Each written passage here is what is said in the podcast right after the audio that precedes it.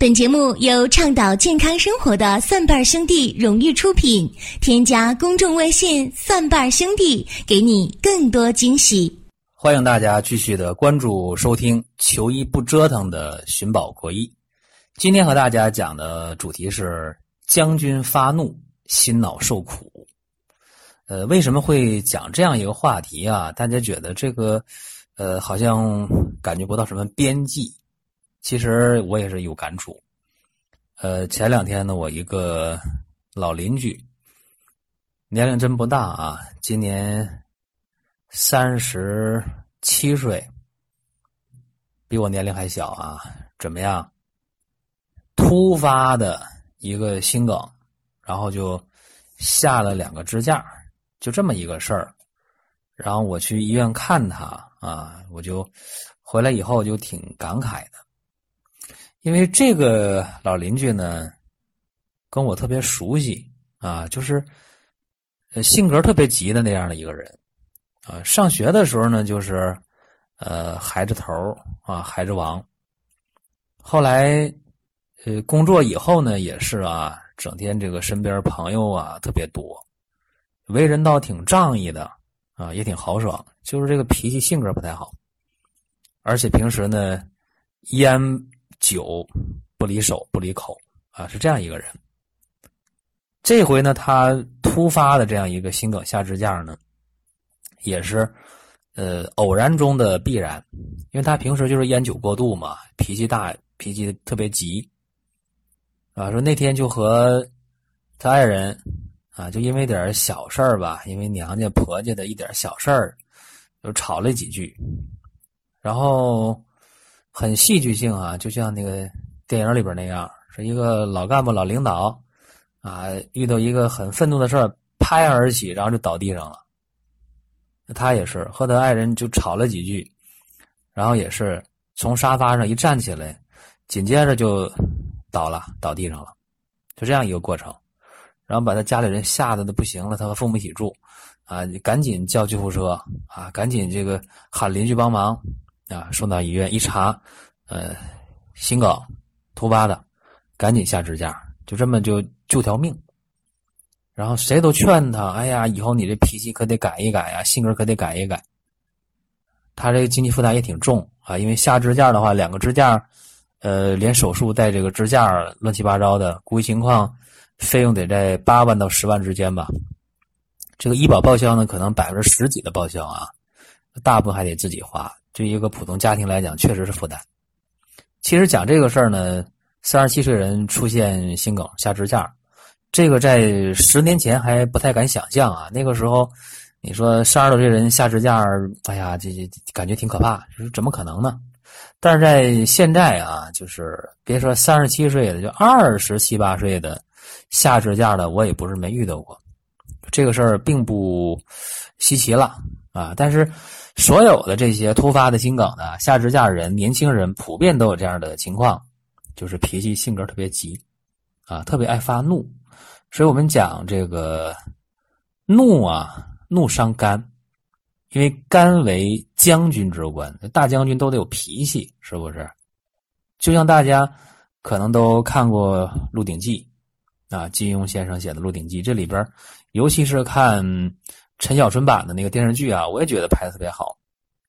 你看那里边那个吴三桂，这吴三桂绝对是一个人物啊，这个很爷们儿，是吧？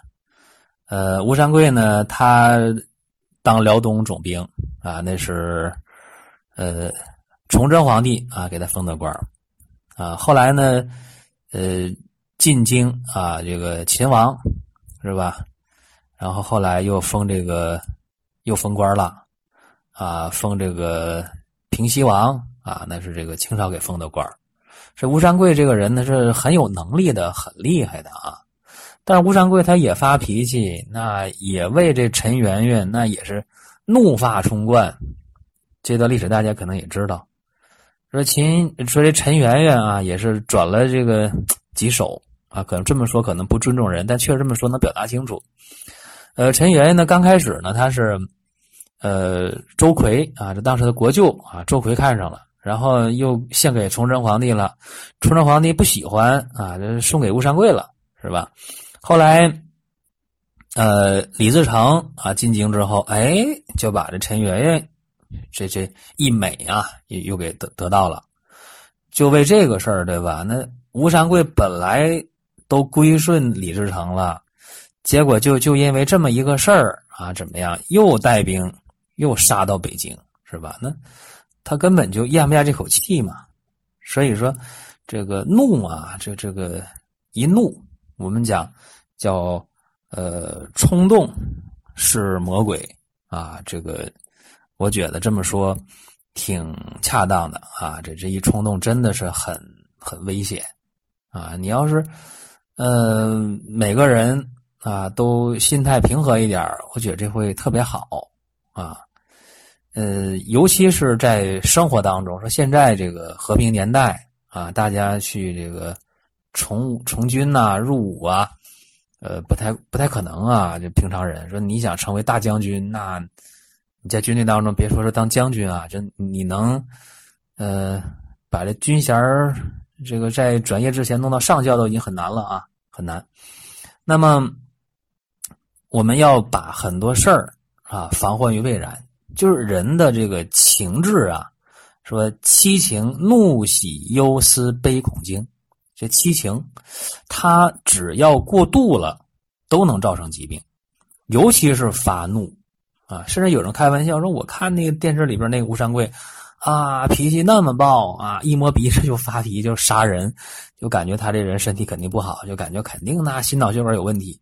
其实发怒常发怒的人，绝对的啊。”绝对心脑血管会受伤，啊，这个中医是这么看的啊，说你肝，肝属木，对吧？木能生火，心属火，对不对？叫母病及子，母子的母子的传变过程，对吧？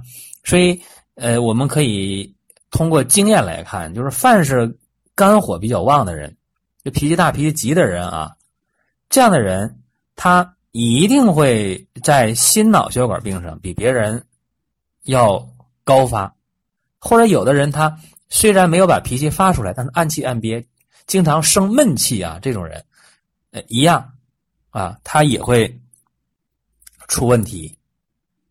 那这个不是没有根据的啊，不是啊，因为怒伤肝啊，肝和心母子相传是这样一个问题。这肝火盛的人，或者经常压抑、郁闷的人，啊，你这个肝郁郁而化火一样啊，这肝火也能烧起来。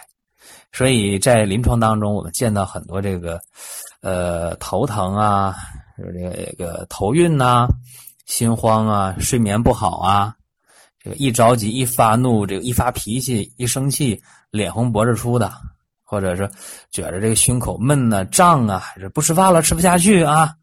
这睡觉也也睡不好，这个不行，翻来覆去想事儿啊，甚至一发脾气大打出手，这个都挺多的。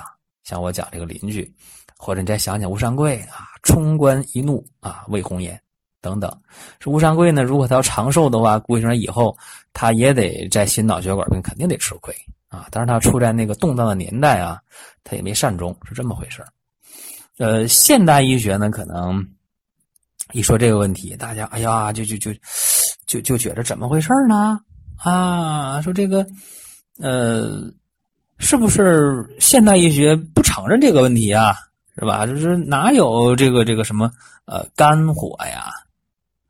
这样看啊，呃，现代医学绝对没有什么肝火、心火的这个说法，什么母子传变，这现代医学不明白这些，或者说他不承认这些，但是啊。我们看一下，就是心梗的，啊，脑出血的，高血压的，呃，绝对是和这个脾气急躁或者暗气暗憋直接有关系。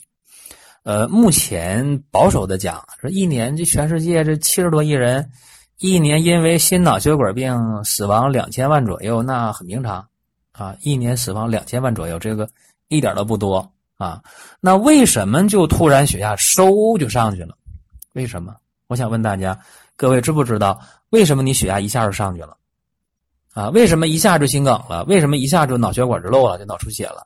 这个问题一问，大家答不上来啊，因为大家不会去想什么这个肝火盛啊，什么肝阳上亢啊，就是想不到这个事儿。但是咱们用西医去分析，大家可能就啊说那我能听懂。你看啊，说人在脾气情绪急剧波动发脾气的时候啊，交感神经它会兴奋。交感神经兴奋呢，会怎么样呢？会让血液当中的肾上腺素和去甲肾上腺素浓度升高。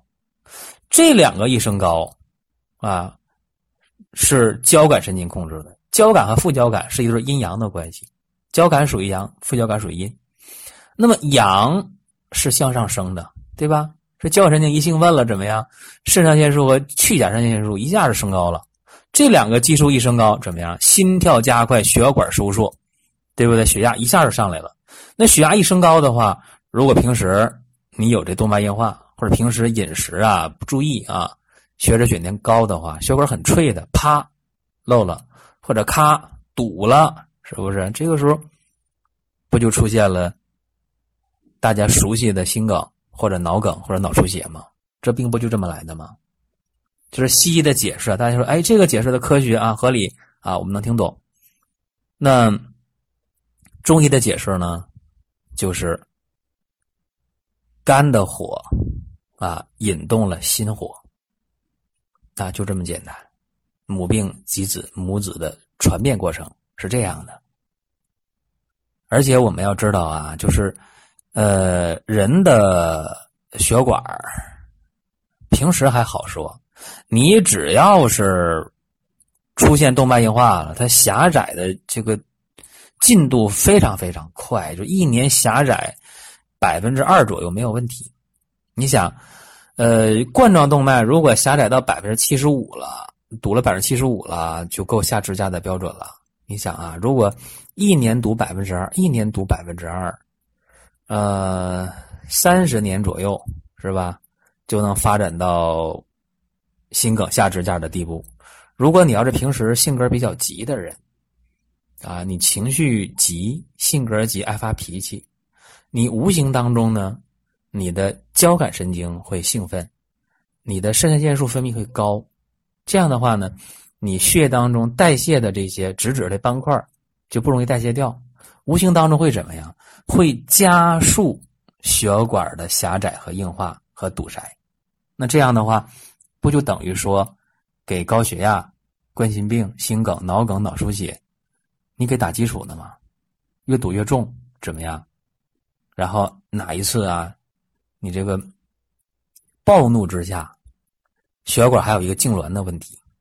这个问题呢，得说一下啊，就是心梗发生，包括脑梗的发生，呃，有的时候是确实是有东西堵，真正的堵住了；还有的时候是血管痉挛。和堵同时发生，或者单纯的就是一个痉挛。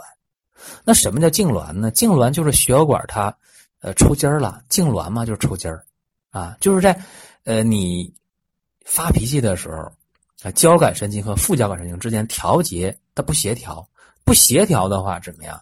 血管就它的收缩和舒张哎就不能协调的很好，处理的很好，怎么样？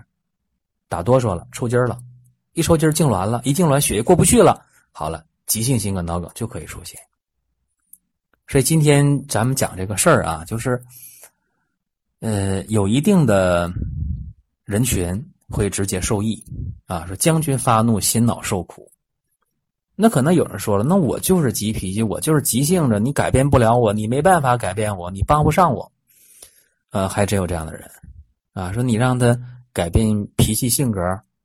这江山易改，本性难移。你怎么可能改变呢？他都几十岁的人了，你改变不了性格啊！你要改变他饮食结构，呃，真能啊！很多人听劝嘛，就是，呃，听完这个，哎呀，觉得有道理。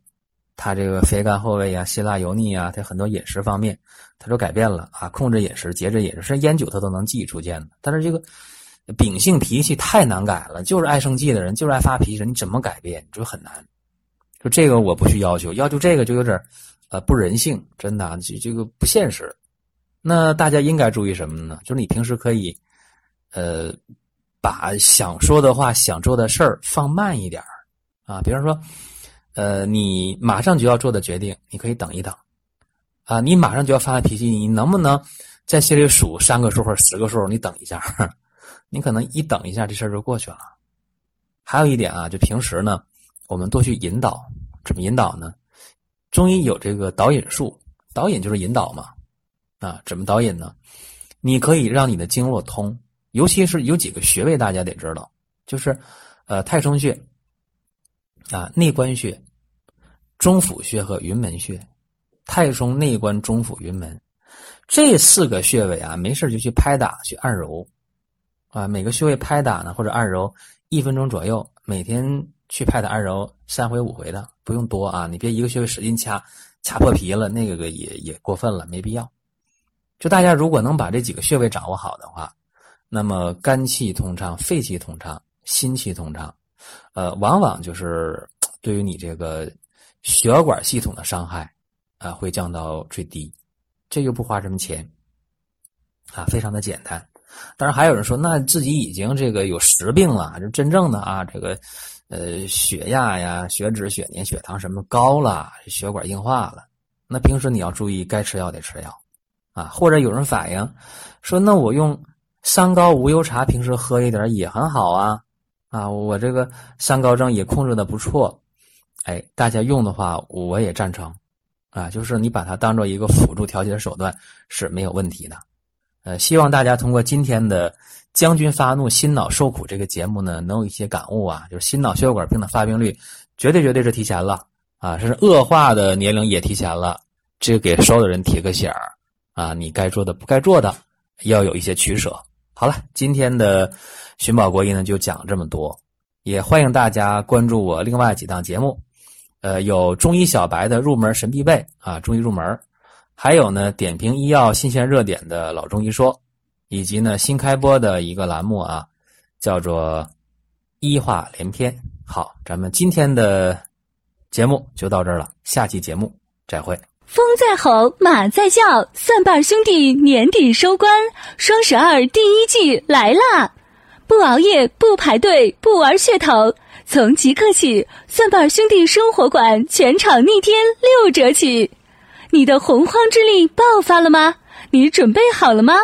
双十二有你有我有好货，约吗？敬请关注微信公众号“蒜瓣兄弟”，详情点击生活馆。